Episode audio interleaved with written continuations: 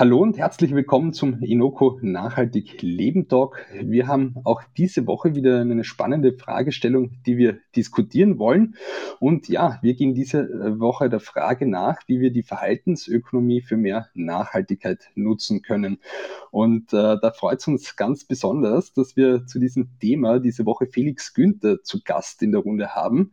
Er ist nicht nur Verhaltensökonom, sondern hat auch in Wien ein ganz spannendes Startup gegründet, nämlich One Meal a Day Day, das vegane Kochboxen auf den Markt gebracht hat. Ziel ist es, Konsumentinnen und Konsumenten zu einer nachhaltigen Ernährung zu motivieren, auf Basis von Erkenntnissen der Verhaltensökonomie. Und ja, dieses Thema Verhaltensökonomie und Nachhaltigkeit wollen wir uns heute im Detail anschauen und vor allem auch äh, am Thema der Ernährung auch diskutieren. Felix, freut uns, dass du mit in der Runde bist. Herzlichen Dank für die Einladung. Ja, und natürlich zwei weitere Personen dürfen beim Inoko Nachhaltig Leben Talk nicht fehlen. Das ist Markus Linder und Elisa Kramlich. Markus hat das Wiener Impact Startup Inoko gegründet und Elisa ist ebenfalls Co-Founderin von Inoko und zugleich auch Nachhaltigkeitsexpertin. Sie hat äh, unter anderem auch in der Vergangenheit für den WWF gearbeitet und äh, dort sich auf Kunststoff- und Kreislaufwirtschaft äh, spezialisiert. Jetzt äh, hier auch als Nachhaltigkeitsexpertin äh, bei Innoco auch äh, tätig und äh, auch auf Clubhouse unterwegs. Servus Markus und Elisa. Hallo. Hallo. Ja, wir haben uns dieses Thema ausgesucht. Inoko baut ja auch äh, stark auf diesem Thema auf. Nudging ist ja unter anderem auch Teil der Verhaltensökonomie. Wir wollen uns heute auch natürlich das im Detail auch anschauen, auch dann Themen wie den äh, Action Value Gap. Ganz spannende äh, Konzepte gibt's da auch, die man auch dazu nutzen kann, um eben auch äh, Konsumentinnen und Konsumenten zu mehr Nachhaltigkeit in der Ernährung zu bringen oder auch äh, beim Konsum. Elisa, eine Frage. Warum haben wir uns dieses Thema diese Woche ausgesucht und was werden wir uns heute alles anschauen? Ja, also ich freue mich sehr, dass wir heute über Nudging reden, weil das ist ein ganz wichtiges Thema. Denn damit können wir Menschen motivieren, nachhaltiger zu leben und weniger und nachhaltiger zu konsumieren. Und wie du schon gesagt hast, gibt es da eben einige Herausforderungen wie den Value Action Gap, dass eben viele Menschen ähm, sich zwar nachhaltig verhalten wollen, es dann aber nicht tun oder es bei den falschen Dingen tun. Also zum Beispiel beim Fleischeinkauf ähm, ihre eigene Tupperdose mitbringen oder aufs Plastiksackerl verzichten, aber dann eben viel Fleisch essen oder fliegen und dabei dann aber kein schlechtes Gewissen mehr haben, weil sie ja schon was Gutes für die Umwelt getan haben. Und mit Nudging kann man eben die Menschen motivieren, da ähm, ihr Verhalten zu ändern und auch ähm, die Dinge zu verändern, die wirklich einen Impact haben. Und da bin ich jetzt schon sehr gespannt auf die Diskussion, was man da alles machen kann. Vielleicht ganz grundsätzlich, warum das Thema auch wichtig ist, ähm, gerade beim Konsum. Ähm, ich glaube, da werden wir dann später auch noch mehr über Inoko hören und auch von a Day. Denn der Konsum von Produkten verursacht natürlich einen enormen Ressourcenverbrauch und ähm, das führt dann zu enormen Umweltbelastungen. Und gerade auch die Ernährung trägt eben zu einem Viertel dieser Umweltbelastung bei. Und ähm, gefolgt wird es dann auch von Wohnen und Mobilität. Also auch Reisen spielt da auch eine sehr große Rolle. Und wenn jetzt alle leben würden wie wir hier in Österreich oder in Europa, dann bräuchten wir drei Planeten. Wir haben jedoch nur einen und müssen deswegen jetzt schauen, wie wir möglichst viele Menschen auch motivieren können, ihr Verhalten da ein kleines bisschen zu ändern und damit dann in Summe auch einen großen Hebel zu haben. Genau das, ja. Genau, da kann ich der Elisa nur äh, beistimmen. Also, dass wir eigentlich in vielen unserer Lebensbereiche viel mehr Einfluss haben auf die Natur, aufs Klima, als wir das so im Alltag äh, glauben. Wir reden uns da manchmal selber uns unsere eigene Rolle klein. Aber insgesamt gesehen ist es halt so, dass wirklich ein sehr, sehr großer Teil der äh, Klimaemissionen, des Biodiversitätsimpacts wirklich von den Entscheidungen abhängen, die äh, ich und du und jeder Einzelne von uns jeden Tag so treffen. Egal, ob es eben äh, die Wahl des Gebäudes und der Wohnung, in dem wir wohnen, ist oder ob es eben dann die Entscheidung ist, wohin und wie oft äh, geht es im Urlaub und natürlich auch die Nahrungsmittelauswahl.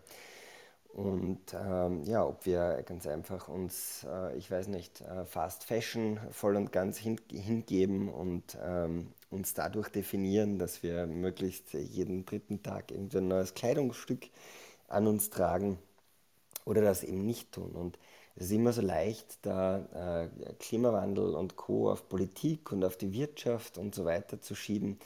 Äh, aber die Wahrheit ist halt die, dass, dass wir als Konsumentin, als Konsument in unseren verschiedenen Rollen da Riesenbedeutung haben. Und ähm, da wird es ein ganz wesentlicher Hebel sein, und den adressieren wir auch mit Inoko, äh, dass man es eben schafft, den Menschen das erstens bewusst zu machen ähm, und ihnen aber auch die Chancen aufzuzeigen, die sie haben oder aufzuzeigen, welchen positiven Beitrag sie leisten können und dann auch natürlich äh, intelligent und geschickt äh, vorgehen, um eben wirklich nachhaltig dann auch das Verhalten der Konsumentinnen und Konsumenten entsprechend positiv zu beeinflussen. Und da spielt eben die Verhaltensökonomie eine ganz wesentliche Rolle. Du sagst es, Markus, und wir haben ja auch äh, viel schon darüber gesprochen, über das Nudging, aber mich freut halt ganz besonders, dass wir heute auch ein bisschen mal so die theoretischen Grundlagen auch diskutieren.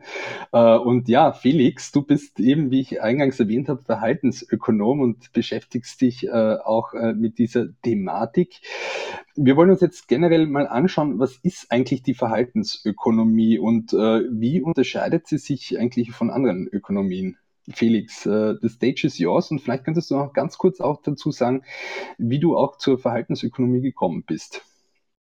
Ja, sehr gerne. Also ich würde sogar anfangen mit, wie ich die entdeckt habe und binde das da zusammen mit dem Unterschied zur klassischen Ökonomie ein. Und zwar, wobei man kann das ganz gut verbinden. Also das Spannende an der Verhaltensökonomie ist, dass sie weggeht von diesen extrem rationalen Modellen. Der ein oder andere hat vielleicht schon mal vom Homo economicus gehört. Das ist dieses ähm, Modell von uns Menschen, wie wir agieren. Und das Modell besagt, dass wir immer alles wissen, dass wir immer die richtige Entscheidung machen, dass wir sehr rational sind. Und wenn man das jetzt so hört und das mit seinem eigenen Verhalten und vielleicht auch mit seinem letzten Einkauf vergleicht, gerade wenn es halt irgendwie Klamotten oder irgendwie ein Erlebnis war, dann war das vielleicht nicht ganz so rational. So eine Spannende bei der Verhaltensökonomie ist, dass sie die Experimente mit rein in die klassische Ökonomie bringt. Das heißt, wo man eigentlich immer gesagt hat, okay, der Mensch ist sehr rational und er, man kann genau berechnen, wie er sich agiert. Das ist auch einer der Gründe, weshalb diese klassische Ökonomie so beliebt ist, weil man muss ja irgendwie Variablen aufstellen und dann schauen, mit welchen Modellen man Vorhersagen machen kann. Und das ist einfach extrem schwer, wenn man wirklich das menschliche Verhalten darstellen möchte. Deswegen ist man ein bisschen abstrakter geworden und hat halt jetzt mit der Verhaltensökonomie wieder den Schritt hin zum Menschen. Und das war genau, also ich glaube, da hat jeder ähm, Volkswirt in seinem Studium mal diesen Moment, wo man sich denkt, so, wow, okay, ich habe jetzt hier diese ganzen Modelle und irgendwie haben die auch eine Aussagekraft, aber wirklich, wie, wie der Mensch äh, sich verhält, sagen die jetzt nicht. Und da entstand so eine Frustration bei mir und die wurde im Laufe des Studiums immer größer, immer größer. Und dann bin ich auf Verhaltensökonomie äh, gestoßen und habe halt gesehen, wow, die, die wollen wirklich rausfinden, okay, wie funktioniert denn unsere Denkweise? Wie treffen wir unsere Entscheidungen? Wo verhalten wir uns nicht rational und was sind unsere Motivationen? Und dann auf der anderen Seite gibt es diesen ganz großen Begriff von Bias, von systematischen Denkfehlern, die halt unser Verhalten ganz stark und vorhersehbar ähm, beeinflussen. Und das hat mich halt einfach fasziniert.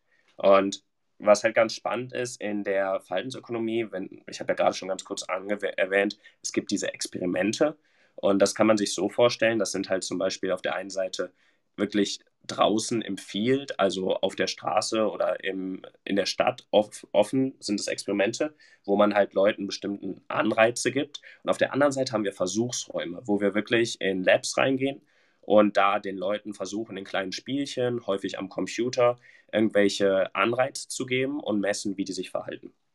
Und eins dieser Spiele, vielleicht ist es ein ganz nettes, anschauliches Beispiel, ist das Ultimatumspiel. Ich weiß nicht, Markus, Elisa, habt ihr schon mal vom Ultimatumspiel gehört? Irgendwas klingelt da bei mir. ja, vielleicht gehen wir es einfach einmal durch, sodass wir, ähm, ich versuche es mal ein bisschen zu erklären und dann machen wir zwei Runden und ich glaube, dann können wir ganz schnell sehr deutlich sehen, wo denn der Unterschied zwischen dem Homo economicus und dem Menschenbild ist, was die Verhaltensökonomie untersucht. Und zwar ist, es, äh, ist das Ultimatumspiel, es untersucht ein bisschen den Fairness-Gedanken. Und ihr könnt euch das so vorstellen, Elisa, stell dir mal bitte vor, ich habe jetzt 10 Euro und ich gebe sie dir. Und du darfst dir überlegen, welchen Anteil du davon dem Markus gibst. Und das Ding ist, dass wenn der Markus nicht zufrieden ist mit seinem Anteil und dein Angebot ablehnt, du die 10 Euro zurückgeben musst. Und ah, ich, ja, ich glaube, ich weiß schon, was rauskommt. Die, die Studie sagt mir was. Ja. Ähm, ist, ich weiß ist, nicht, ob ich es verraten darf, aber gut, ich sag mal, ähm, ich würde dir, Markus, ja? Vielleicht, genau, Markus, überleg dir auch mal in deinem Kopf einfach, was du, was du, was du die Grenze ist, bei der du annehmen würdest, bei der du ablehnen würdest. Mhm. Okay. Also ich würde dir von den 10 Euro 3 Euro geben. Oh, Elisa. Also, da muss ich leider ablehnen. Das ist unerhört, einfach so ein Angebot. Ja, okay. Das, das ist super spannend jetzt. Ähm, 3 Euro ist tatsächlich bei 30 Prozent liegt ganz oft die Grenze. Und das zeigt halt jetzt gerade, warum der Markus nicht rational ist. Weil jetzt gerade hat er 3 Euro einfach aufgegeben. Er hat sie verschenkt. Der Homo economicus hätte sich gesagt, okay, entweder nehme ich die 3 Euro an und ich bin 3 Euro reicher als vorher, oder ich lehne ab und kriege keinen Euro. Der Homo economicus würde sogar so weit gehen, dass er schon bei einem Cent zugesagt hätte. Und hier sehen wir so ein bisschen das Problem, dass einfach, okay, der, mit dem Homo economicus haben wir ein Modell, was bedingt funktioniert, aber es spiegelt nicht das menschliche Verhalten wider. Und da geht es halt in, in, Verhaltensökonomie drum. Es geht darum, diese Experimente mit reinzubringen und das menschliche Verhalten besser zu untersuchen. Super spannend. Und ähm, wir wollen uns natürlich heute auch anschauen, eben, wir haben es ja auch eingangs gesagt, äh, welche Erkenntnisse auch diese Verhaltensökonomie hervorgebracht hat und wie die natürlich auch eben dazu führen können, dass wir eben auch nachhaltiger konsumieren, vor allem am Beispiel der Ernährung. Ähm, wo hast du dann, Felix, äh, auch persönlich erkannt, dass du quasi dieses Studium der Verhaltensökonomie dann auch in Verbindung mit dem Thema Nachhaltigkeit gebracht hast? Ja, bei ähm, Verhaltensökonomie, das ist im Grunde genommen ist es ein Tool. Das heißt, man kann es einsetzen für so ziemlich alles. Und jetzt gibt es von dem Nobelpreisträger Richard Taylor die Definition von zum Beispiel einem Nudge, dass dieser unter anderem auch für was Gutes eingesetzt werden muss. Das heißt, ein ganz bekannter Nudge ist zum Beispiel, also vielleicht um kurz auszuholen und alle auf, auf eine Welle zu bringen, Nudge ist, hatte Elisa ja am Anfang auch schon ange angesprochen, das ist eine vorhersehbare Veränderung des Verhaltens durch Anreize, aber ohne Einschränkungen. Das heißt, wenn ich zum Beispiel einen Apfel auf Augenhöhe platziere, statt versteckt auf dem Boden, ist das ein Nudge, dass man eher zugreift. Wenn ich jetzt aber Fastfood verbiete, ist es kein Nudge mehr, weil das ist halt ein Eingriff. Und die, jetzt ist immer die Frage, wofür nutze ich denn dieses Wissen? Und wenn man jetzt in der Kantine zum Beispiel oder in irgendwelchen öffentlichen Küchen sich überlegt, okay, was fange ich jetzt damit an? Und dann kann ich natürlich als Kantinenbesitzer, wenn ich bei einer Cola eine größere Marge habe als bei einem Wasser, setze ich vielleicht eher die, die Cola auf Augenhöhe und verstecke das Wasser. Wenn ich jetzt aber als Unternehmen, was ein Interesse an einer gesunden Ernährung seiner Mitarbeiter und Mitarbeiterinnen hat, dann setze ich eher das Wasser hin. Und da ist bei mir einfach so ein Interesse daran entstanden, dass man das doch für die Umwelt und für die Gesundheit einsetzen kann, weil das ist ein Tool, was, wie gesagt, es schränkt die Freiheit nicht ein, es macht die bessere Entscheidung einfacher und da hat sich das mit meinem anderen Interessengebiet der Ernährung und der Nachhaltigkeit einfach super ergänzt. Und ihr habt es dann auch eben uh, One Meal a Day äh, auch gegründet. Das ist ja äh, meines Wissens auch aus einem Uni-Projekt dann auch entstanden an der Uni Wien, sofern ich richtig auch informiert bin.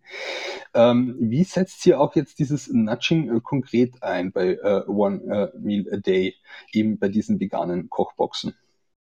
Ja, du hast es absolut richtig in Erinnerung, Martin. Es geht, es ist aus der Sustainability Challenge herausgegangen. Das ist ein universitätsübergreifendes Programm, wo ich mit meinen Co-Foundern Daniel und Peter diese Idee weiterentwickelt hat.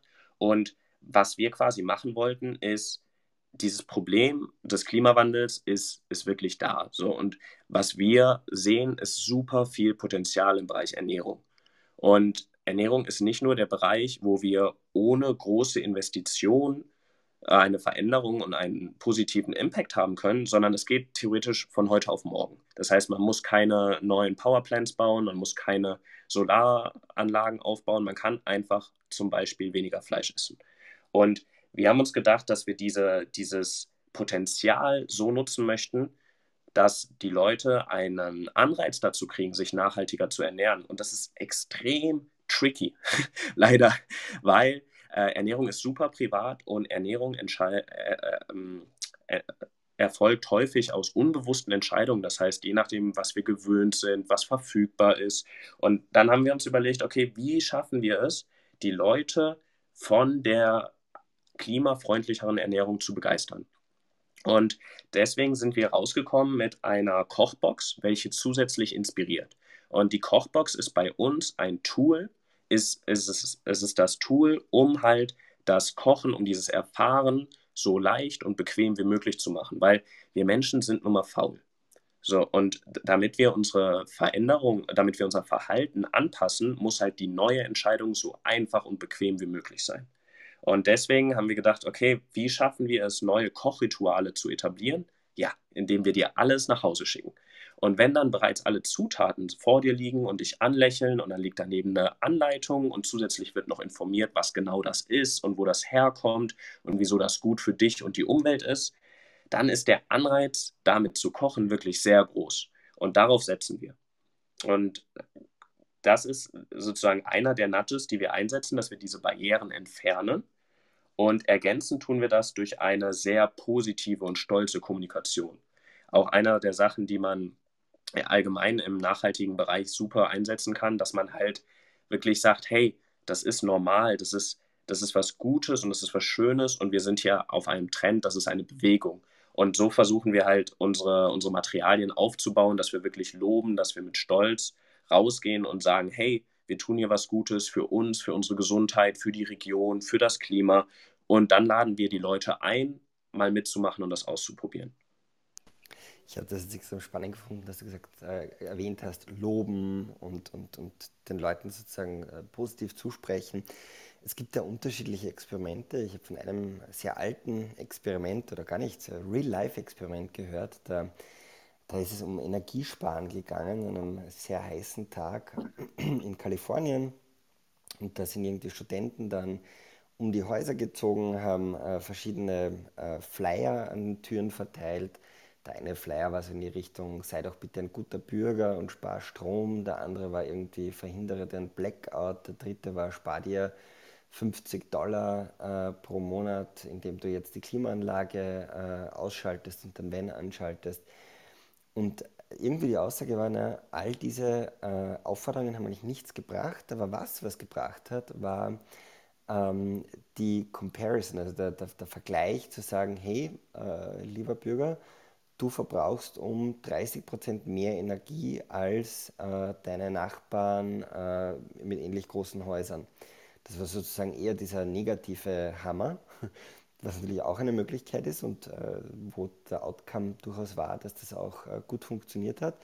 Und auf der anderen Seite gibt es eben dann ähm, die Ansätze, wo man sagt, na, äh, nicht mit dem Zeigefinger, nicht sagen, wie schlecht man ist, sondern eigentlich nur loben und nur das, das, das, das Positive hervorstreichen und dadurch noch mehr motivieren.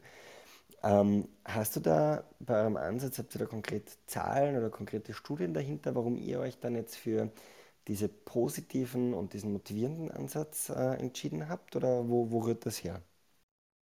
Also das ist ein super spannender Punkt, den du ansprichst. Zu diesen Experimenten, da ist, ist direkt mir was ein anderes Experiment eingefallen, beziehungsweise ich würde gerne eine andere Ebene davon äh, ergänzen, bevor ich zu deiner Frage komme. Und zwar muss man bei dem Loben sehr aufpassen. Du hast absolut richtig gesagt, dass wenn man so, solange man unter dem Durchschnitt ist, solange man quasi dieses soziale Norm nicht erfüllt, dann bringt es sehr viel, einen Vergleich zu den Nachbarn zu machen. Da gibt es zum Beispiel ein ganz spannendes Experiment vom Behavioral Insight Team in Großbritannien, wo die gesagt haben, hey, über 90 Prozent deiner Nachbarn haben ihre Steuern pünktlich bezahlt. Bitte zahl doch auch. Und das war mit Abstand der effektivste Brief. Da gab es auch verschiedene Briefe, wie du gerade geschildert hast, mit den verschiedenen ähm, Flyern, die verteilt wurden. Also da funktioniert das ausgezeichnet. Wo man aufpassen muss, ist, die Leute zu loben, die besser sind als der Durchschnitt. Weil da gibt es tatsächlich einige Studien, wo das Ergebnis war, dass die Leute sich dann ausgeruht haben, dass die gesagt haben, oh, ich mach, ich muss ja gar nicht so viel Strom sparen oder hey, hier zahlt eh keiner Steuern, warum zahle ich denn dann Steuern? Und dass da quasi dann bei Leuten, die vorbildlich handeln, dass es da zurückgefeuert wurde. Aber das ist mir gerade nur in den Kopf gekommen. Jetzt würde ich gerne auf deine Frage zurückkommen. Und zwar, inwiefern wir uns entschieden haben, das Ganze mit Positivität zu verknüpfen. Und der Grund dafür ist, dass wir Leute auf eine Reise einladen möchten. Weil wir haben ein bisschen die Befürchtung gehabt, dass wenn wir sagen, hey, hier ist eine vegane Kochbox, dass das verknüpft wird, dass das Assoziationen ausruft, wo Leute sich denken, oh, da möchte mir jemand was wegnehmen. Da ist, da fällt, ich, ich soll kein Fleisch mehr essen, ich soll keine Eier mehr essen oh mein Gott, was esse ich denn da? Mir, mir kommt da immer ganz gerne in den Sinn dieses ähm, typische, oder nicht typische, aber ein, ein Frühstück, wo man Brot mit Rührei, mit Speck und Schinken und vielleicht noch ein bisschen Butter und Marmelade hat. So, und dann, wenn, wenn jemand, der sich noch nicht damit auseinandergesetzt hat, und dann sagt man dem jetzt, pass auf, wie wäre es denn mal, wenn du das Tierische weglässt und was Veganes probierst? Und das häufige Problem, was wir da sehen, ist, dann, dann denkt man sich die Eier weg, den Speck weg und den Käse weg und dann bleibt noch das Brot mit Marmelade und Butter. Und dann fällt einem auf, oh, nicht mal die Butter. So, und das ist natürlich extrem unattraktiv, wenn das dieses Bild im Kopf und dann denkt man, nee, das will ich nicht, ich will weiter essen. Und deswegen haben wir uns gedacht, pass auf, wir, wir framen das Ganze so, dass wir einladen, etwas auszuprobieren. Da ist eine köstliche Welt draußen und du kannst die entdecken. Und diese Entdeckung, dieses Rausbrechen aus den Routinen, was halt extrem schwer ist. Das fällt jedem von uns schwer. Das ist überhaupt nicht schlimm. Das ist einfach, ne, wir sind energiesparend, wir, wir machen so wenig bewusste Entscheidungen wie möglich und deswegen bringen uns die, diese Routinen extrem viel. Aber wenn es zum Essen kommt, ist es unattraktiv. Und deswegen wollen wir das einladen formulieren, dass wir sagen, pass auf, wir liefern dir alles nach Hause, es ist schon bei dir, probier es doch mal aus. Und dieser Gedanke, ähm, der hat uns einfach dazu bewogen, dass wir gesagt haben, okay, wir möchten das Ganze positiv und mit Stolz nach draußen tragen und dass man wirklich sagt, hey, ich mache hier was Gutes. Und das, das war so ein bisschen das Fazit, weshalb wir gesagt haben, nee, wir gehen da raus und wir laden die Leute ein, mal mitzumachen, wir wollen die mit auf eine Reise nehmen. Und ähm, ja, hat das, hat das deine Frage beantwortet, Markus? Ja, da kann ich, kann ich gut nachvollziehen. Hast du da auch, äh, also ja, ich habe, ich, hab, ich glaube, ein Vorgängerproblem, das dann zu diesem Experiment geführt hat, war, dass in Großbritannien die Steuerbehörde irgendwie Werbung gemacht hat und sagt, es irgendwie so nach dem Motto, ja, es gibt jetzt schon äh, 10% der Bürger, die ihre Steuern nicht, nicht pünktlich zahlen. Bitte zahl doch du deine Steuer pünktlich, was dann genau den umgekehrten Effekt gehabt hat, wenn ich das richtig in Erinnerung habe, nämlich dass noch weniger Leute die Steuern pünktlich gezahlt haben, weil sie auf einmal draufgekommen sind, aha, okay, man kann, seine, kann, kann einfach die, die Steuern später zahlen als eigentlich gefordert. Und ich glaube, das, das war ja, also das ist mir vom Studium noch irgendwie in Erinnerung. Ähm, und äh, habe ich mich jetzt daran erinnert, wie du erzählt hast, dass man eben extrem aufpassen muss mit den Messages, die man hier setzt. Vielleicht ganz kurz dazu ergänzend eine Studie, die mir äh, hängen geblieben ist, an, einem amerikanischen, an einer amerikanischen Universität mit Erstsemesterstudenten, wo das Ziel der Studie es war, die Leute oder die, die Erstsemester darüber aufzuklären, wie viel Alkohol getrunken wird und dass es nicht gut ist. Und das Ergebnis war, oder die Idee, wie die das umgesetzt haben, war, dass sie die College-Studenten darüber informieren, wie viel durchschnittlich ihre Mitstudierenden und Studierenden ähm, trinken und das Ergebnis daraus war, dass diejenigen, die unter dem Durchschnitt waren, die also eigentlich ein Lob bekommen haben, sich gedacht haben, oh Mann, was bin ich für ein Spießer, jetzt muss ich dieses Wochenende aber mal richtig loslegen. Und äh, da ist auch wieder dieser Effekt, dass dieser soziale Vergleich, der hat einen Effekt, aber man muss zweimal drauf achten, in welche Richtung der gehen könnte. Sehr gefährlich, sehr gefährlich. Definitiv. Ähm, sehr spannende Insights auch zu den Studien und so. Und ja, ich kann das auch bestätigen. Also ich habe seit drei Wochen eine Kochbox. Äh, zwar nicht von euch, Felix, aber äh, du noch hast es schon noch nicht, du hast es schon schmackhaft gemacht. Und ja, das, das, das verändert wirklich auch äh, die Ernährungsroutinen, auch vor allem auch was die Lebensmittelverschwendung angeht. Ähm, sehr spannendes Thema auch. Ähm, dieses Nudging, was wir jetzt vorher auch angesprochen haben, Markus und Elisa, ihr setzt das ja auch bei Inoko ein. Wie macht ihr das? Ja, bei uns geht es natürlich auch ganz stark darum, dass wir eben unsere User, äh, also unsere Philosophie bei Inoko ist, dass wir unseren Usern zuerst einmal die Möglichkeit geben, zu definieren, äh, worauf sie heute schon Wert legen. Also äh, ich kann sagen, ja, ich möchte beim Lebensmitteleinkauf darauf schauen, dass ich zum Beispiel den Regenwald ähm, nicht, nicht zur Abholzung des Regenwalds beitrage. Mir ist Tierwohl ein großes Anliegen oder ich möchte äh, den, die CO2-Emissionen, äh, die im Rahmen meines Lebensmittelkonsums entstehen, reduzieren. Und äh, Inoko funktioniert dann eben so, dass äh, unsere User ihre Belege scannen können, also ihre Kassenzettel von Billa, Spar und Co. Äh, ganz einfach mit der Inoko-App scannen können und äh, bekommen in Folge eben Informationen, inwiefern die gekauften Produkte mit den eigenen Prioritäten übereinstimmen.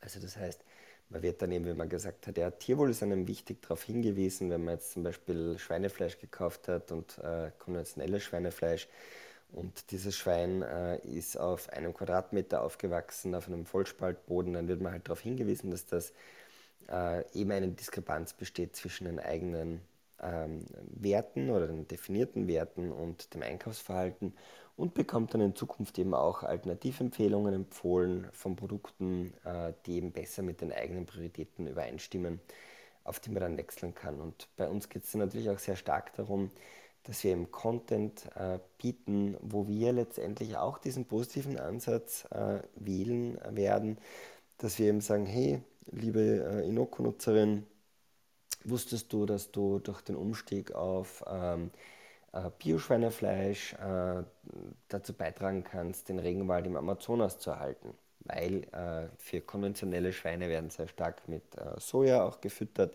und der kommt zum sehr großen Anteil ähm, in der konventionellen Tierhaltung eben aus äh, Südamerika äh, um nur ein Beispiel zu nennen. Oder es gibt natürlich viele Beispiele von die Käfigeier, die überall versteckt sind äh, und so weiter. Und da ist eben auch natürlich für uns immer, haben wir natürlich auch immer die Wahl zu sagen, hey, oder zum Beispiel CO2, CO2-Fußabdruck der Ernährung. Da gibt es dann bei uns natürlich auch die Möglichkeit, äh, dieses, die Kommunikation positiv versus negativ zu halten und zu sagen, hey, äh, du bist jetzt, hast jetzt schon wieder, keine Ahnung, äh, so und so viel CO2 emittiert im letzten Monat, du bist da um 100% über den Planetary Boundaries, jetzt reiß dich doch mal zusammen.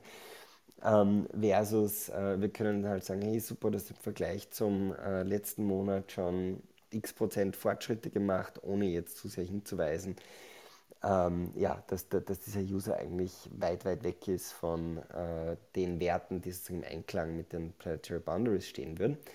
Und ähm, wir haben sozusagen, oder unser, unser aktueller Wissensstand ist ganz einfach der, dass es ähm, Studien gibt, die eben darauf hindeuten, dass diese positiven Incentivierungen, dieses Lob generell besser zu funktionieren scheint und zwar langfristig besser zu funktionieren scheint. Weil ich glaube, jeder von uns kann das gut nachvollziehen, wenn ständig jemand mit dem erhobenen Zeigefinger hinter einem steht und sagt, was man alles verbrochen hat und wie schlecht man eigentlich ist, dann ist es natürlich jetzt nicht unbedingt zuträglich zur Motivation, dass man da dabei bleibt und dass man da dann äh, langfristig sozusagen ähm, ja, versucht, sein Verhalten zu verbessern, sondern wir alle lieben es, gelobt zu werden. Wir alle äh, brauchen Liebe und wollen sozusagen hier auch positive, positives Feedback erhalten und deshalb werden wir uns hier auch sehr stark auf dieses positive äh, Nudging äh, fokussieren und einfach Chancen aufzeigen unseren Usern, wie sie eben noch besser im Einklang mit ihren Prioritäten leben können. Und für all jene unter euch, die Inoko noch nicht heruntergeladen äh, sind und noch nicht äh, fleißig ihre Rechnungen äh, scannen, ähm, ihr könnt es gerne tun im Apple App Store bzw. im äh, Google Play Store. Ist Inoko mittlerweile in Österreich verfügbar. Und äh, wir haben eine, also im Moment ist es in einer Closed Beta. Das heißt, man braucht einen Sign-up-Code, um ähm, die App, um Zugriff zur App zu bekommen. Und da könnt ihr mit dem Sign-up-Code Clubhouse21 jetzt exklusiv äh, Test-User werden von Inoko und miterleben, wie wir uns da in den nächsten äh, Wochen und Monaten hin zum Launch uns auch entwickeln und äh, uns auch unterstützen, das Produkt zu verbessern und äh, hier Fortschritte zu machen. Genau, und mit Nudging möchten wir auch in den nächsten Monaten vor allem viel experimentieren, wie Markus schon gesagt hat, vor allem beim Content-Bereich, aber auch zum Beispiel bei Challenges, wo man sich dann mit anderen Nutzern vergleichen kann und auch Ziele setzen kann. Und wir möchten dann die Nutzer auch schrittweise immer noch zu noch nachhaltigeren Verhalten motivieren. Und was ich auch interessant finde, wenn wir vielleicht noch kurz Zeit haben, ähm, zu besprechen, wie man Nudging sonst im Ernährungsbereich einsetzen kann. Also da gibt es ja auch schon gute Tipps, zum Beispiel auch für Supermärkte oder Restaurants und Kantinen, wie man da die Leute motivieren kann, nachhaltiger zu essen oder auch gesünder zu essen. Und das finde ich auch sehr spannend, dass allein schon die Bezeichnung zum Beispiel da äh, einen sehr großen Einfluss hat. Also wenn zum Beispiel auf einer Karte die vegetarischen Menüs als erstes stehen, dann werden die häufiger gekauft als die Fleischgerichte oder auch wenn statt Tagesgericht dann zum Beispiel das schöner formuliert ist, wie frische Ravioli ähm, mit knackigem Salat und so weiter, dass dann auch die Menschen mehr dazugreifen. Oder man kann auch jetzt mit so netten Smileys und so weiter dann auch gewisse Gerichte hervorheben oder in grün und selbst das ähm, soll anscheinend auch schon helfen, dass dann Leute wirklich da dazugreifen und eben im Supermarkt, ähm, wie der Felix es schon angesprochen hat, wenn etwas eben auf Augenhöhe oder in Griffhöhe platziert ist, hilft es ja auch schon. Und ich denke, vielleicht könnten wir dann auch mit Inoko ähm, teilweise auch Supermärkte irgendwann unterstützen, dann entsprechend auch ihre Produkte zu positionieren, da wir ja auch vor allem über die Hinweise und die Infos in der Inoko-App eben die Menschen motivieren möchten, ähm, nur nachhaltigere Produkte zu konsumieren und so dann vielleicht auch der Anreiz für die Produzenten und die Supermärkte geschaffen wird, dann diese Produkte auch noch prominenter zu platzieren. Das ist eine spannende Sache, auch äh, dieses Nudging im Supermarkt. Vielleicht auch eine Frage an euch, an die ganze Runde jetzt auch. Gibt es da irgendwie auch schon Beispiele, irgendwie so Zukunftskonzepte, dass man sagt, okay, dass auch hier ähm, die großen Konzerne sagen, okay, wir, wir sind jetzt aktiv dazu bereit und, und gestalten unsere Supermärkte vielleicht sogar um? Also bei Supermärkten muss ich gestehen, ist mir jetzt nichts bekannt. Ich kenne aber ein ganz cooles oder ich habe mal einen spannenden Artikel bei Google gelesen. Und zwar haben die ihre Kantinen umgebaut, insofern, als dass die beim Buffet, also Google ist wohl dafür bekannt, dass die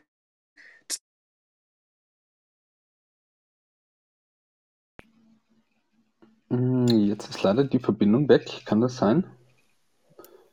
Hört sie den glaub, Felix? Ich glaube, ich, kann den, ich, ich kann den Satz zumindest fortführen, weil ich Mhm. äh, war mal bei Google äh, in London äh, in der Kantine ähm, eingeladen dadurch. und das ist dort ein äh, super cooles äh, Erlebnis. Also man wird dort als Google-Mitarbeiter, die werden da äh, ordentlich ähm, ja, durch, durchgefüttert in, in der eigenen Kantine. Also da gibt es unglaubliches Angebot an leckeren Speisen und äh, es wird einem wird sehr unattraktiv gemacht, dass man das Büro verlässt äh, zum Mittag oder am Abend, weil einfach äh, es sehr, sehr gutes Essen gibt bei Google in der Kantine.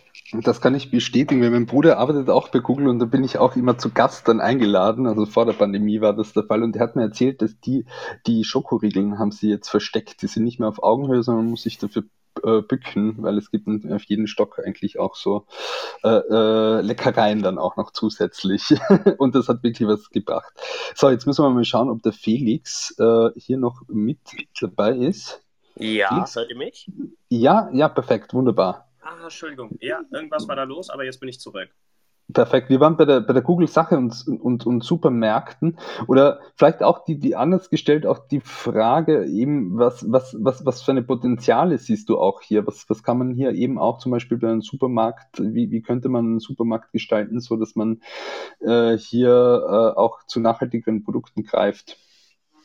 Also was, was da ganz entscheidend ist, dass man die, ich nenne es mal Alternativen, dass man die als normal darstellt. Es gab ja jetzt dieses ähm, diesen großen Aufschrei, als äh, versucht wurde, sowas wie Soja- und Haferdrinks nicht mehr Milch nennen zu dürfen. Das wurde ja jetzt abgelehnt, also das ist weiterhin erlaubt. Und das, das wäre halt genau ein Schritt in die falsche Richtung. Dass man halt, solange man das weiterhin als etwas anderes, als etwas nicht Normales äh, klassifiziert, ist es natürlich weniger unattraktiv, weil wer möchte schon ausgefallene Sachen probieren?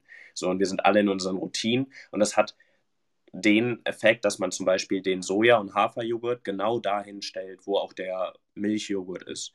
Oder ähm, dass man halt nicht extra dieses Veggie- oder Vegan-Regal hat, sondern man stellt es einfach mit zu den anderen Produkten, dass man halt wirklich sagt, hey, es ist ein ganz normales Produkt, es ist nicht nur was für zum Beispiel Veganer, sondern es ist einfach eine, ein, etwas anderes, hochwertiges, was man auch essen kann und dass dadurch dieses Gefühl, dass es einfach normal wird, stärker untermauert wird. Und der andere Punkt, den wir jetzt schon ein paar Mal angesprochen haben, ist halt dieses von der Präsenz her, dass man zum Beispiel, wo man Sachen platziert, das hatten wir jetzt mit Augenhöhe. Ein anderes Beispiel ist an der Kasse, wo man wartet, wo man vielleicht auch ein bisschen gelangweilt ist und dann mal nach rechts ins Regal greift. Das hat halt auch extrem viel ähm, Kraft, was da positioniert wird. Es gab da verschiedene Experimente in Holland, wo man entweder Äpfel oder halt Schokoriegel hatte und es war im Grunde genommen egal, was da lag. Es wurde immer gleich viel zugegriffen. Manchmal, wenn da der Apfel lag, war es halt der Apfel. Wenn es der Schokoriegel war, war es der Schokoriegel. Ja, das ist eine spannende Sache auch. Ähm, eine, eine Frage habe ich noch, weil Markus und Elisa das eben auch noch vorher erwähnt haben mit dem Content, ja. Das ist ja auch etwas ganz Wichtiges, dass man über diesen Content auch Bezug zu den Produkten aufbaut, die ja im besten Fall biologisch und regional angebaut werden. Ähm, wie spielt das auch bei äh, One Meal a Day eine Rolle, diese, diese, äh, dieser Content? Habt ihr da auch äh, speziellen Content, dass ihr Beziehung zu diesen Produkten aufbaut? Weil ich finde, das ist halt sehr, sehr wichtig. Ja, absolut. Also das ist uns sehr wichtig tatsächlich. Wir versuchen wirklich den, die Teilnehmer und Teilnehmerinnen von unserem Programm mit auf eine Reise zu nehmen. Und diese wollen wir einleiten, indem unter anderem eine Beziehung zu dem Lebensmittel aufgebaut wird. Und das Ganze sieht so aus, dass wir, wir haben nicht nur eine Kochanleitung, wir haben jemanden, der ist Rezeptpate und der stellt dir das Rezept vor. Das heißt, es ist jemand, es könnten das äh, wir hatten auch schon eine Dame vom WWF zum Beispiel. Und das ist halt wirklich, das soll einfach zeigen, hey, du bist hier Teil von einer, also diese, diese soziale Norm untermauern, dass du bist Teil von einem Trend und wir gehen den Weg gemeinsam. Und dann kommt die Kochanleitung und dann wird pro Rezept werden immer zwei bis drei Rezept-Highlights vorgestellt. Und die Idee dahinter ist es halt wirklich, dass wir dir zum Beispiel die Möhre vom Bauer Thomas stellen wir dir genauer vor oder die Karotte, äh, das ist das gleiche, die, der Kaffeeol von der Bäuerin Frederike, den stellen wir dir ein bisschen genauer vor. Der kommt nämlich aus Niederösterreich und der war vor zwei Wochen noch in der Erde. Und du kannst Kaffeeol auch so und so einsetzen. Und wenn du es ähm, wenn ins Backrohr tust, dann achte darauf, dass du es vorher äh, irgendwie marinierst, damit es knuspriger wird. Und dass wir wirklich sozusagen über unsere Kochboxen hinaus bei den Teilnehmer und Teilnehmerinnen die Möglichkeit schaffen, dass sie das mit in ihren Alltag integrieren. Weil unsere Idee ist, je mehr sie von unseren Niedrigemissionsgerichten essen, desto weniger andere essen sie halt. Weil man fängt ja nicht nur an, mehr zu essen, weil man jetzt mehr Gerichte kennt. Das heißt, für alles, was von uns gegessen wird, fällt was anderes raus und dadurch sinkt deine durchschnittliche CO2-Emission im Bereich Ernährung. Und das ist genau der Impact, den wir haben möchten, den wir nutzen möchten, wo wir das Potenzial sehen. Mhm. Mich würde noch interessieren, äh, habt ihr euch mal Gedanken gemacht äh, über den Begriff vegan versus äh, pflanzenbasiert? Weil ähm, wir sind eigentlich, oder wir, wir versuchen eigentlich eher von diesem Begriff vegan wegzukommen, weil vegan halt sehr ausschließend irgendwie klingt und eben genau danach klingt, klingt da viel, fällt viel weg und eher überzugehen in Richtung äh, pflanzenbasierte Ernährung Habt ihr da irgendwie euch einmal dazu Gedanken gemacht oder, oder war das jetzt einfach keine bewusste Entscheidung? Markus, das ist super spannend, dass du das sagst und du hast uns einfach voll erwischt, weil in unserem zweiten Prototyp, der jetzt letzten Monat zu Ende gegangen ist, war noch äh, die, die Kommunikation, dass wir das Wort vegan nie benutzen. Also wirklich absolutes Tabuwort. Und wenn jemand fragt, dann ist es pflanzenbasiert. Und was wir machen wollten, ist, wir wollen halt, wir wollten auf diesen Überraschungseffekt setzen, dass wir sagen, hey, es ist einfach eine, eine Kochbox, probier es doch mal aus und lass dich inspirieren. Und im besten Falle fallen, fall, fällt den Teilnehmer und Teilnehmerinnen gar nicht auf und die fragen danach, hey, war das jetzt eigentlich, war das vegan? Und dann so, wow, okay, aber das hat ja geschmeckt. So ein bisschen mit diesen Vorurteilen aufräumen. Und jetzt war unser, ähm, unser Learning daraus und aus den Gesprächen war aber wirklich so ein bisschen, ja, aber es ist gar nicht so schlimm. Und zweitens haben wir einfach gemerkt, dass wir zu lange brauchen, um zu erklären, was hinter dieser Box steht und dass wir die Leute unterwegs verlieren. Und aus der verhaltensökonomischen Sicht, wenn es darum geht, wirklich eine große Masse oder den Durchschnittsbürger oder die Durchschnittsbürgerin anzusprechen, dann würde ich auch das Wort vegan niemals benutzen. Einfach weil es doch noch bei gerade bei den Leuten, wo viel Potenzial ist, die sich bisher wenig damit auseinandergesetzt haben, dass das da zu schnell zu, einem, zu einer ablehnenden Reaktion führt. Was wir jetzt machen, ist, wir testen, wir probieren aus, weil wir haben das Gefühl, die Akzeptanz dafür steigt. Wir haben ganz viel Feedback gehört, dass so ähm, Dokumentationen wie Cow und Seaspiracy, die haben extrem geholfen dazu, dass die Leute mehr Bewusstsein haben. Auch, das ist ja auch das ganz große Thema bei euch bei Inoko, dass man dieses Bewusstsein vergrößert. Okay, wie kann ich denn Alternativen machen? Und da haben wir uns gedacht, okay, probieren wir es mal als vegane Kochbox wirklich rauszutreten und die Leute damit abzuholen. Und was wir uns dadurch versprechen, ist, dass wir schneller unser Produkt vorstellen können und dadurch mehr Leute darauf anspringen. Und sobald die Kochbox quasi, sobald die Kocherfahrung damit gemacht wurde und die Kochbox bei dem Kunden oder der Kundin zu Hause steht, dann können wir inspirieren über die Materialien, die dazukommen, über den Podcast, über die Letter, die wir schicken, über die Infos, die wir geben. Und dass wir deswegen jetzt gerade den Switch wirklich letzten Monat von deine Kochbox zu deiner veganen Kochbox gemacht haben, beziehungsweise vorher war es noch ein Programm, was über zwei Dimensionen inspiriert. Und das eine ist halt das Kocherlebnis und das andere ist das Bewusstseinbildende. Und jetzt ist es deine vegane Kochbox. Es sind drei Wörter, es ist wesentlich kürzer. Jeder hat den Verknüpfungspunkt. Und ja, ich, ich sehe das absolut, deinen Punkt, den du angesprochen hast, mit dem, soll man jetzt vegan sagen oder nicht. Es ist ein Experiment, wer weiß, vielleicht merken wir, okay, damit verschrecken wir doch viele, damit verschrecken wir vor allem die, wo viel Emissionspotenzial ist. Aber wir müssen es auch als kleines Startup erstmal ausprobieren und wir finden uns da gerade selber.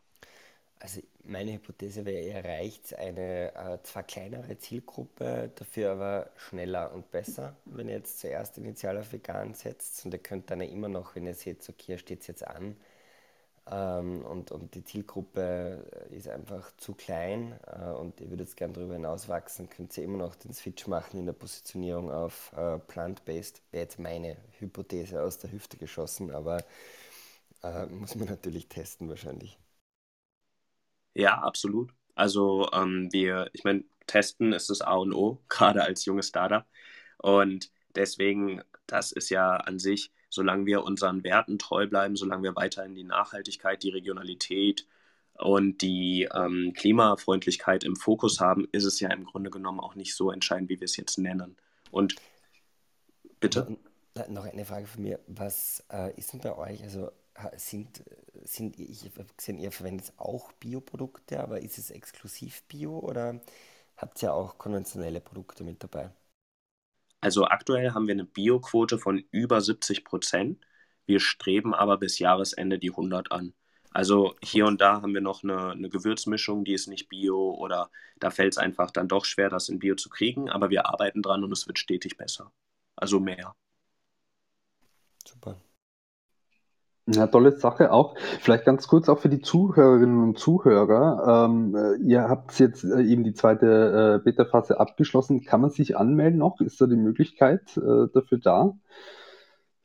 Ja, absolut. Also ab 14. Juni ist unser Shop online und dann werden wir im Juli jede Woche eine Lieferung machen. Das wird eine kleine Box mit insgesamt drei Gerichten, ausgelegt auf zwei Personen. Auf euch wartet eine Frühstückspizza, ein leichtes äh, Lunch in Form von einem Salat und dann gibt es für den großen Hunger noch ein Curry. Und all das, alle, ähm, alle Zutaten sind dabei. Es sind Partnerprodukte dabei, alles ist aus Österreich. Die frischen Produkte kommen von Familien- und Kleinbetrieben. Und wie gesagt, ergänzt wird das Ganze um regionale, teilweise aus Wien kommende äh, Partnerprodukte. Und dann steht dem Kocherlebnis nichts mehr im Weg. Perfekt, also äh, du hast echt äh, schon Lust gemacht, das auszuprobieren. Ähm, eine Sache, die ich aber natürlich auch gerne noch äh, besprechen würde, wir haben jetzt auch viel über die äh, Zutaten auch gesprochen und so. Äh, Koch Boxen haben ja auch einiges an Verpackungsmaterial. Äh, welche Standards setzt ihr da? Und dann vielleicht auch an die Elisa, hast du da vielleicht auch Inputs äh, zu Kochboxen? Es gibt ja unter anderem ja einige Anbieter mittlerweile am Markt. Äh, ähm, Gibt es da irgendwie auch, auch was, was, was, was tut sich da in Bezug auf die Verpackung? Sehr gerne. Ich würde einfach so wie ich das verstanden habe, sage ich kurz, was wir machen und dann ja, bitte, äh, freue ich mich auf die Tipps von Elisa, wie wir es in Zukunft noch besser machen können. Und zwar, klar, das ganz große Thema ist Plastik. Und wir haben uns damit auseinandergesetzt und das Fazit war dadurch, dass es halt viele Sachen, dass da ein Kreislaufsystem, das schaffen wir einfach von der Größe aktuell noch nicht. Das wird angestrebt, aber solange das nur ein Plastik drin ist und nicht verschiedene gemischt, wird es, ist es Recyceln sehr, funktioniert das sehr gut. Und deswegen setzen wir gerade bei frischen Produkten, wenn wir es verpacken müssen, auf Plastik. Grundsätzlich haben wir aber Kartons von Supaso. Das ist ein österreichisches Unternehmen, was ganz viel aus Altpapier macht. Und das Verpackungsmaterial, das Kühlmaterial ist auch alles aus recyceltem Material. Und dadurch, dass wir keine tierischen Produkte haben, ist es natürlich im Bereich Haltbarkeit, spielt uns das super in die Hände. Und deswegen müssen wir nicht mit Kühl, also wir, wir kühlen die Ware selber nicht aktiv durch Akkus, sondern wir nehmen sie gekühlt, verpacken und isolieren sie und liefern sie direkt zum Kunden oder zur Kundin. Und deswegen reicht die eigene Kühlung selber und dadurch sparen wir uns auch jede Menge Verpackung. Mhm. Setzt sie bei der Kühlung auch auf so Icebags oder so? Äh, oder wie funktioniert das? Na, da nehmen wir ja. wirklich die, ähm, die Waren, zum Beispiel, wenn wir jetzt einen Haferjoghurt dabei haben oder einen Tofu, wir haben die gekühlt und packen die in die Box und isolieren die mit dem nachhaltigen Material von Supasu. Mhm, mhm. Okay, spannend, ja. Elisa, ähm, auch, auch von deiner Seite, du, du hast dich ja lange Zeit auch äh, mit der äh, Verpackung unter anderem auch beschäftigt beim WWF. Äh, ähm, Kochboxen, stehen die ja aktuell auch ein bisschen in der Kritik oder wie, oder, oder ist das gar nicht immer so schlimm? Ja, also bei Kochboxen ist natürlich das Positive, dass diese auch Lebensmittelverschwendung reduzieren. Das ist natürlich vom Impact nochmal höher als die Verpackung. Ähm, aber auch natürlich tragen sie zu einem höheren Verpackungsaufkommen bei, was dann wiederum negativ ist. Ähm, aber da ist es gut, was der Felix angesprochen hat, ähm, dass er da schon recyceltes Material verwendet, also recycelten Karton. Wobei äh, man ja eben bei den Lebensmitteln, ist es jetzt noch nicht möglich, recyceltes Papier ähm, zu verwenden. Da ist also Kunststoff wirklich noch mit die beste Alternative oder am besten recycelter Kunststoff, also AirPad. Ähm, und es gibt auch schon ein paar Alternativen, wo Mehrwegverpackungen verwendet werden, also auch zum Beispiel jetzt im Catering-Bereich, wo dann ähm, einfach Metalldosen verwendet werden, die dann auch abgeholt und gereinigt werden. Bei Kochboxen ist mir da noch relativ wenig untergekommen, aber ich kenne auch ähm, so Boxen, wo dann eben auch nur natürliche Materialien wie, wie zum Beispiel Schafswolle zur Isolierung verwendet wird ähm, und dann auch Pfandflaschen zum Beispiel dann auch verwendet werden. Also ich glaube auch gerade bei den Getränken oder vielleicht auch bei den Milchprodukten, äh, eventuell auch bei den Marmeladen kann man dann vielleicht schon die Gläser als Mehrweggläser ähm, nutzen und das einfach mit einem Pfandsticker markieren. Aber dann muss eben der ähm, Konsument dann diese Pfandgläser selber zu einer entsprechenden Station bringen, wo das dann von euch abgeholt wird. Und das lohnt sich wahrscheinlich dann wirklich erst bei einer gewissen Größe, aber je mehr man eben auf diese Mehrwegalternativen umsteigen kann, desto besser natürlich. Absolut. Ein Punkt, den ich äh, vielleicht noch äh, gerne reinschmeißen würde, ist, was wir auch ein bisschen anders machen und wo unser Ansatz ist. Bei uns geht es ja nicht nur um das Kocherlebnis selber, sondern auch, dass man darüber hinaus die Gerichte wieder und wieder kocht. Und deswegen machen wir, das spielt uns im, im Verpackungsbereich super in die Hände. Zum Beispiel, was andere Kochbox-Anbieter machen, ist halt, die haben dann diese 5 Gramm Päckchen von einem bestimmten Gewürz. Das macht auch total Sinn, weil ich brauche hier nur 5 Gramm. Was wir machen, ist, wir geben dir die ganze Packung. Und die Idee dahinter ist, das machen wir nicht nur bei Gewürzen, sondern auch bei der Marmelade oder bei dem Einkornreis und anderen Produkten. Die Idee dahinter ist, dass das deine Transferphase und deine Barrieren, das nachzukochen, weiter mindert. Das heißt, wir overdelivern mit, mit dem Ziel, nicht nur auf der einen Seite uns diese Mini-Packungen zu sparen, dass wir quasi die aus den 50 Gramm machen wir 10 5 Gramm Packungen, sondern wir geben dir das auch noch direkt mit, damit du immer diese Erinnerung hast, ja, ich habe ja noch das Gewürz zu Hause und auch noch den Reis. Super, einkaufen wollte ich eh, aber ich brauche jetzt nur noch die Sachen, die ich auf jeden Fall bekomme. Und dass dadurch diese, diese Verhaltensänderung weiter angestoßen wird und deine Barriere, es nicht weiter über die Kochbox hinaus zu kochen, sinkt. Mhm. Das ist wirklich auch ein spannender Punkt. Ähm, und auch Elisa, was du auch eben angesprochen hast, und das kann ich selbst auch aus meiner eigenen Erfahrung auch ein bisschen bestätigen. Also ich habe wirklich, also mein, meine Lebensmittelverschwendung durch das Nutzen einer Kochbox ging quasi auf null, äh, weil ich halt wirklich echt nur diese Zutaten dann verbraucht habe. Allerdings bei, also der Kochbox, die ich nutze, ich möchte jetzt da auch keinen Namen nennen und so, ist es natürlich auch so, dass dann manchmal Gewürze dann doppelt verpackt in einer Woche dann halt äh, in einer Box dann kommen. Ne? Also wenn man das dann quasi ähm, zusammenfassen würde, könnte man hier auch äh, äh, einsparen an Verpackung. Ja. Und natürlich auch das Thema Mehrweg ist auch, auch ein großes Thema, absolut. Ja. Ja, wir kommen schon zum Ende. Äh, wir haben noch äh, acht Minuten für eine äh, Diskussion, sofern sich hier noch jemand einbringen möchte. Äh, ich möchte jetzt äh, Felix dir ganz besonders danken, dass du da ganz, ganz spannende Inputs auch geliefert hast zur Verhaltensökonomie. Ich glaube, wir hätten da auch noch heute zwei Stunden weiter sprechen äh, können. Ähm, wir haben es heute am Thema der Ernährung äh, diskutiert, aber man kann es ja auch an unterschiedlichen anderen Themen auch diskutieren. Ähm, jedenfalls spannendes Konzept, das ihr hier umsetzt jetzt auch. Und ja, Markus und Elisa, auch danke vielmals für ähm, eure Inputs. Ähm, wir nehmen das mit und ich würde jetzt gerne einfach die Runde aufmachen, sofern es jetzt hier noch jemanden gibt. Und da ist schon die Alexandra, die sich auch hier gerne zu Wort melden würde. Alexandra, bitte sehr.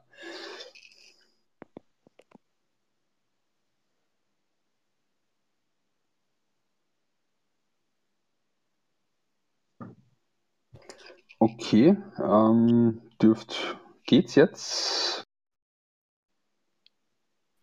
Alexander, kannst du es nochmal unmuten? Dann können wir das nochmal probieren, ob das funktioniert. Schauen wir mal ganz kurz. Nein. Okay, es funktioniert leider jetzt nicht. Ähm, ja, Markus und Elisa und Felix, sofern es von eurer Seite nichts mehr gibt, würde ich auf das Thema der nächsten Woche verweisen und da gehen wir auf die Transformation der Landwirtschaft ein und wie sich die Digitalisierung auf den äh, Sektor der Agrarökonomie ausschlägt. Auch ein spannendes Thema, seid nächste Woche auch wieder mit dabei und in diesem Sinne ähm, alles Gute.